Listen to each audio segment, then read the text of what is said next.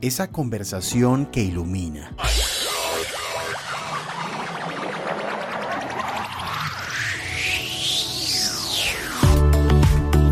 La posibilidad de estar conmigo y con el otro desde la pregunta.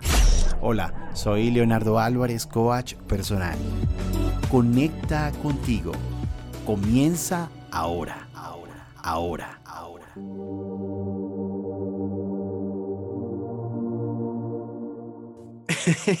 me estoy riendo, me estoy riendo porque hace algunos días estaba recordando que tuve un debate intenso con mi esposa, casi un nivel de discusión, y al final de la discusión nos terminamos riendo. Pero eh, lo más interesante es que surgió en mí esta idea de hacer un episodio enfocado en la rabia. Y yo le decía a mi esposa en ese momento, en esa discusión hace pocos días, le decía, es que, es que sí hay que aprender a enfadarse. Yo creo que, que con el tiempo nosotros debemos, eh, y lo digo por mí, nosotros debemos aprender a enfadarnos. Entonces, en toda esa anécdota, dije, ¿a quién puedo invitar para, para que me acompañe y que hablemos un poco más profundamente de la rabia? Y pensé en Ludmila Reiner, que es especialista en inteligencia emocional. Ella se encuentra en Valencia, España, y ya nos está acompañando. Eh, Ludmila, bienvenida. Hola Leo, gracias, muchas gracias por haberme invitado una vez más a este espacio tuyo, gracias a todos los que nos están escuchando y me encanta poder abordar una emoción tan a veces opacada Sí, y, una emoción que además tiene mala prensa, como diríamos, eh, tiene una fama que pareciera que no, es muy aceptada socialmente. Y quiero entrar, quiero entrar con una pregunta directa, Ludmila. ¿Es, ¿Es realmente necesaria la rabia? Sí, Leo, claro que sí. Mira, la rabia ejerce un papel fundamental para la supervivencia, para la autodefensa. Mira, la rabia viene a convertir un obstáculo en un reto. Te explico, la función fundamental de la rabia es lo que es la supervivencia, la protección psicológica, el establecimiento de límites. ¿Y de dónde nace la rabia? Tú sabes que la rabia es una emoción primaria, igual que el dolor, el miedo, la alegría, el amor, desde que nacemos. El primer, el primer berrinche que tenemos cuando mamá no nos da la teta o no nos sacan de la cuna o todas estas cosas. Pero, ¿qué, qué sucede en esos primeros berrinches y en esas primeras manifestaciones espontáneas e innatas de un bebé. Que como tú decías, la rabia como no es una emoción que pareciera ser socialmente aceptada, dependiendo de cómo nuestros padres gestionen esa rabia en esos primeros eh, episodios, entonces nosotros vamos a saber manejarla o no. Te explico. En el momento en que yo tengo el berrinche como bebé, automáticamente eso genera una conducta y si mis padres, por lo que sea, en vez de servir de, contenedores, como puede ser a través de un abrazo, a través de una palabra suave, a través de, del permitirnos sentirla, más bien nos rechazan y de alguna manera este, mm, hacen que sea eh, pues, un episodio desagradable, nos castigan, nos las reprimen, nos evitan que las sintamos. Entonces eso viaja directamente a la amígdala en la amígdala, que es justamente nuestro centro emocional, ahí se queda como, un, como una memoria de estos primeros contactos. Si esa memoria es positiva, entonces yo aprendo a gestionar la rabia. Y, además me permito sentirla. Claro, justamente para poner los límites, para, para, para supervivencia, para mm, mi protección. ¿verdad?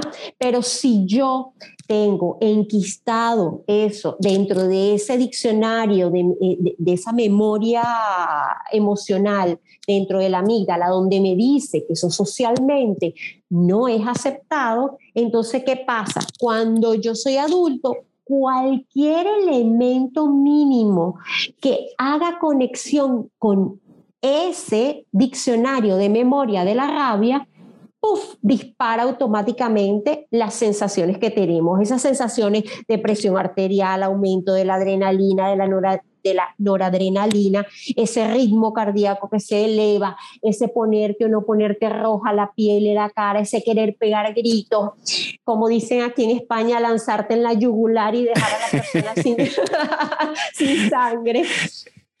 todos esos detalles que suelen ser las respuestas ante un estímulo. Exacto, las, respuestas fisiológicas que tú has mencionado muchas, pero para algunos pudiera, pudiera ser eh, digamos, diferente que para otros, depende de cada quien, pero hay unas muy comunes, ese enrojecimiento, el aumento de los latidos del corazón, las pupilas se dilatan y, ves más fijamente a tu objetivo, al objetivo de la rabia o aquello que te disparó eh, o que te gatilló esa rabia, en fin. Qué interesante, mientras yo te escucho, eh, yo estoy recordando, porque hablaste de lo socialmente aceptado en cuanto a la rabia. Yo te escucho, Ludmila, y me hace recordar que algunas mujeres en mi vida, eh, digamos, pueden ser hermanas, pueden ser eh, eh, amigas, universidad, esposas, en fin. Puede suceder que he visto mujeres muy molestas y empiezan a llorar. Entonces tú dices, ya va, pero cuando yo lloro me siento triste. ¿Por qué entonces, eh, eh, ¿por qué entonces tiene que llorar si estoy interpretando que lo que estamos hablando le está llevando a sentir rabia? O lo que yo estoy escuchando, de lo que estoy diciendo testigo, es que la lógica me dice, o mi lógica me dice que, que, que va a ir a, a, sentir eh, rabia, entonces no tiene por qué llorar. Entonces, ¿por, qué sucede eso, Ludmila? ¿Te acuerdas que te comentaba que al inicio de nuestra vida nos reprimían y nos castigaban y nos bloqueaban y por eso nosotros creábamos ese diccionario? Claro. Entonces, eh, a que la tristeza y las lágrimas son socialmente más aceptables. ¿Verdad que sí? Claro, al menos en Latinoamérica lo que a mí me consta es así. Exactamente. Hay una de las patologías que están vinculadas a la rabia que se llama la histeria la histeria vista desde el concepto real de lo que es histeria, que no es más que la exacerbación de una emoción en concreto. Y en este caso estamos hablando de la rabia. Entonces, ¿de qué manera se manifiesta?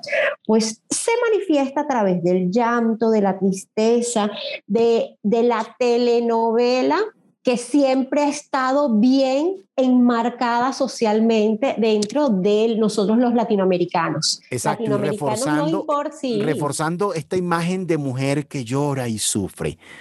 Exactamente. Y la mala es la que se puede molestar. Y, precisamente la antagónica, que, que, curioso, la antagónica, la mala, es la que se puede molestar y, y la que genera más eh, actitudes frente a la cámara en este personaje eh, de rabia. Exactamente, pero es ese, mm, esa manifestación socialmente no es aceptada porque entonces vienen las, eh, las etiquetas la, etiqueta de la mujer eh, que es mm, mm, feminista, que es salvaje, que, que, no sabe ocupar su rol de mujer suave y delicada. O sea, aquí entrarían en juego muchas etiquetas sociales que, mm, que, que estarían como distorsionando lo que es realmente lo que queremos hablar hoy, que es la rabia, ¿no? Entonces, en realidad, lo primero que deberíamos entender es que una de esas manifestaciones, como tú bien decías, que era el llanto, que era la tristeza, es una careta o una máscara que encubre realmente lo que es la rabia, que es la emoción primaria. Pero al igual que esa careta, también tenemos otras que es la pasivo-agresiva, ¿verdad? Que es ese tipo de personas que, que lo que muestran es culpas, frustración, que es la clásica manipuladora o manipulador, que porque como tú no me haces eso, entonces yo voy a sufrir enormemente, cuando en realidad lo que quieren es hacerte sentir mal a ti, ¿verdad? Ah, y en, el fondo, y en el fondo es rabia claro, manipulador. Claro. Y también tienes el obsesivo compulsivo, que es ese famoso múltiples deberían ser, todo socialmente bien aceptado, y si tú no estás bajo la regla y la norma, pues entonces no eres digno de pertenecer a mi vida. También tenemos eso, que eso también de alguna manera es otra de las caretas que se coloca la rabia. Y después también tienes una que es muy conocida, que es el narcisista, que es el que está atrapado en el yo, entre su yo real y su yo ideal. Yo quiero ser de una manera, pero en realidad soy de otra. ¿Y cómo me encubro? ¿Cómo lo trapo? ¿Cómo Ah, ah, exactamente. ¿Qué máscara tengo que utilizar? ¿Qué careta tengo que utilizar para ser aceptado socialmente?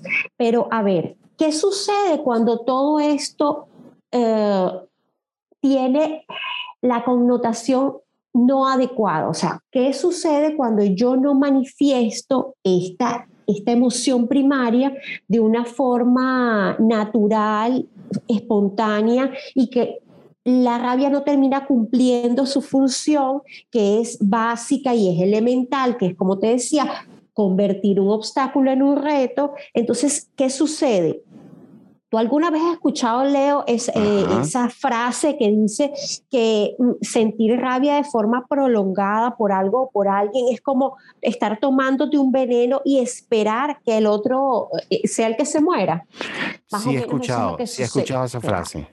Claro, porque, porque de alguna manera cuando tú estás llenándote de toda, de toda esa rabia y de todo ese dolor y de toda esa falta de canalización de toda la energía, entonces eso termina manifestándose con distintas patologías. Claro, es reprimir. Cuando, cuando reprimes la emoción, ahí empiezan los problemas. Ahora, ahora que dices esto, esto de, la rabia, eh, entonces la rabia me ayuda a la supervivencia, la rabia eh, además me ayuda a, canalizar, eh, digamos, a poner mis límites, que lo dijiste hace algunos minutos, que es muy importante. Pero la rabia también puede tener una cara positiva, Ludmila. Claro, ¿te parece poca esa cara? Aprender a yo gestionar qué es bueno para mi vida y qué no es bueno para mi vida. O sea, ese poner límites, ese transformar una, una necesidad en un reto y no quedarse enquistado. Claro que sí, la rabia...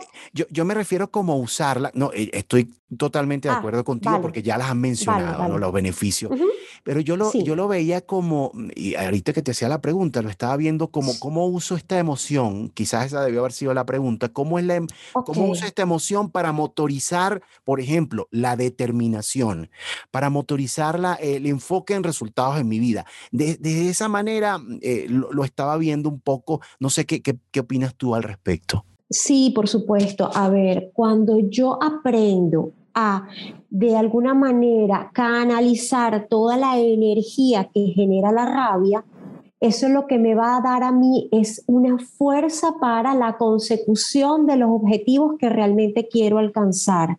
¿De qué manera me hace ser más tenaz? me hace ser más asertivo, me hace ser más, eh, más lineal en cuanto a qué quiero y cómo quiero. Y de alguna manera eso, pues por supuesto, termina siendo un, un disparador de cosas positivas en mi vida, sabiéndolo canalizar, ¿ok? Eh, por eso es que básicamente la rabia, eh, que es socialmente, ¿qué es lo que esconde? La rabia lo que esconde es el niño inseguro, el niño dolido, el niño con miedo. Y cuando no sabe manifestar esa seguridad, cuando no sabe manifestar qué le viene bien y qué no le viene bien, cuando no sabe manifestar a qué le tiene miedo, entonces se convierte en una agresión. Claro. Ah, terminas agrediendo, pero, pero la base y, la, profunda, la, profunda emoción realmente es miedo. Todo lo demás siguen siendo máscaras donde la rabia interviene y manifieste. Qué bueno que lo estás aclarando porque realmente es el fondo del asunto. El fondo del asunto es exactamente el miedo. El miedo es la emoción que dispara a la rabia y la rabia es la que va a mantener a distancia todo aquello que me da miedo. Entonces, ¿qué hay detrás de todo eso? Ah, incluso detrás del miedo es la inseguridad, como individuo, porque no fui aceptado en mis principios. Entonces, ¿qué es lo que tengo? Es todo parte a lo que es el volver al inicio, a la emoción básica, que es aprender a amarme, aprender a aceptarme, aprender a gestionarme como individuo, a ver cada una de, la, de, de esas energías que fluyen en mi cuerpo como parte de un proceso transformador. Entonces, evidentemente, si yo cada una de esas energías las voy, les voy dando un uso adecuado, mi ser va a ser mucho más estable, más armonioso. Sí, y más coherente. Y otro, y, otro elemento que mientras te escucho eh, llega a mi mente es, eh, en definitiva, cuando surge la rabia y cualquier otra emoción, pero hoy estamos hablando de la rabia, es aceptar, sí, a mí me está pasando esto con respecto a esto que estoy viviendo, o a este estímulo o a este gatillo que estoy viviendo, experimentando, porque es una experiencia. Entonces, sí, acepto que tengo rabia, que, que, que estos asuntos o este comportamiento de mi mamá o de mi papá o de mi esposa me molestan, me dan rabia. Y yo creo que es interesante entrar en el espacio de, bueno, eh, eh ¿qué, hay detrás de esa rabia que yo siento cada vez que esta persona dice eso, hace eso? Eh, ¿Qué me pasa? A mí. Yo creo que ahí entramos otra vez en, la profundidad. Ahora que hablas que el fondo, en, en, lo muy profundo, la rabia significa miedo. Eh, otra pregunta, Ludmila, es, mm, ¿deberíamos aprender a enfadarnos? No solo deberíamos, como tenemos el derecho. Tú sabes que yo he aprendido a quitar en mi vida ese debería porque debería es como una imposición, cuando en realidad sí, y, como un tengo que, y como un tengo que. Exactamente. En cambio, yo lo veo como un merecimiento, como, como, como mi opción. ¿Ves la, la, gran diferencia? Cuando realmente yo opto por manifestarme en plenitud. Cada una de las emociones, llámalo rabia, llámalo amor, llámalo dolor, llámalo miedo, y yo no lo tengo que juzgar como bueno o como malo, sino como una parte de esa energía que finalmente me mueve, porque recuerda que es la emoción. La emoción no es más que la energía que te moviliza a hacer algo en concreto. Claro. Cuando yo soy capaz de gestionarlo, entonces soy capaz de afianzar mi autoestima. Claro, y que además te dice, la, emoción es un, eh, digamos, este, este bombillo que se enciende y que te dice, hey, a ti te está pasando algo con respecto a esto que estás viviendo con respecto a esta situación, con respecto a esta persona. Por eso que la, emoción es fundamental y además dura medio segundo, es muy rápida. Lo que queda después son sentimientos, estados de ánimo, en fin. Eh, eh, entonces, eh, apartando ese debería, yo quiero, yo quiero replantear mi pregunta, Ludmila, y decirte, ¿cómo aprendemos a enfadarnos? Porque eso fue lo que le dije a mi esposa en esa discusión que fue el, con, con, lo que entré en este episodio. le dije, yo creo que es útil, que es necesario para la madurez emocional aprenderse a enfadar. ¿Cómo aprendemos a enfadarnos? Aprendemos a enfadarnos entendiendo cómo se manifiesta esa emoción dentro de mi cuerpo. Cuando tú decías algo que es eh, elemental, cuando yo aprendo a descubrir cómo se manifiesta eso en mi cuerpo, entonces aprendo también a, a cómo gestionarlo. Entonces, si tú me preguntas a mí, ¿qué elementos son indispensables para que yo pueda aprender a enfadarme, lo primero es reconocer el enfado, reconocer cómo actúa él en mi cuerpo. Después, entender que eso significa que yo antes de eso tuve un pensamiento y que ese pensamiento es el que me está generando esa reacción. Entonces, si yo descubro cuál fue ese disparador, cómo ese disparador se mueve dentro de mi organismo y cómo termina emanándose hacia el exterior como respuesta, entonces yo aprendo a circular toda esa energía de forma transformadora, de forma, mm, es que no quiero utilizar la palabra ni positiva ni negativa, sino de una forma em, como más direccional hacia sí, direccional hacia el logro de objetivos concretos. Asertiva, perfecto. Y, mientras te escucho, pienso que muchas veces cuando sentimos rabia, pudiéramos autojuzgarnos, pudiéramos ser muy duros con nosotros. No debería sentir rabia con mamá o no debería sentir rabia con papá, que pudiera ser lo usual. Puede, puede haber otros, otras figuras alrededor de nuestra vida en la que nosotros nos autocensuramos cada vez que surge la rabia, pero la verdad es que eh, eh, el, el buen manejo emocional nos indica que no debe haber juicio alguno cuando yo siento una emoción. Simplemente aceptar que me está pasando esto y que estoy aceptando que me está pasando esto. Bueno, ¿qué quiero hacer con esto que siento ahora? Y tú dijiste un gran un gran primer gran paso. Conocerme primero cómo soy yo cuando tengo rabia. ¿Y qué es lo que gatilla mi rabia a final de cuentas? ¿Qué es lo que está disparando toda esta emoción, toda esta respuesta fisiológica? Ludmila, este tiempo se nos va totalmente rápido. Tenemos que hacer otro episodio de la rabia, te lo prometo. Sí, sí, sí, sí. Hay tantas cosas emocionantes de la vida de, los seres humanos que, dime tú, estas emociones primarias, dolor, miedo, alegría, amor, tristeza. Es que hay que hacer un, podcast de cada uno de ellos porque sí, deberíamos, deberíamos... nos, generan eh, eh, eh, ese ser humano maravilloso que somos. Sí, eso, es lo que te quería decir. E, eso es lo hermoso, que al final todas ellas conforman la unicidad que somos cada uno, lo único que somos cada uno. Y yo creo que eso es lo hermoso de, esto, de, hacer esto que hacemos, que es ofrendarnos al otro, acompañar al otro en cualquier emoción que está viviendo en una etapa de su vida, eh, em, eh, poder ofrendarnos al otro eh, a través de reconocer qué es lo que me está pasando y, que la primera, digamos, señal sea, yo estoy sintiendo esto, esta es la emoción presente.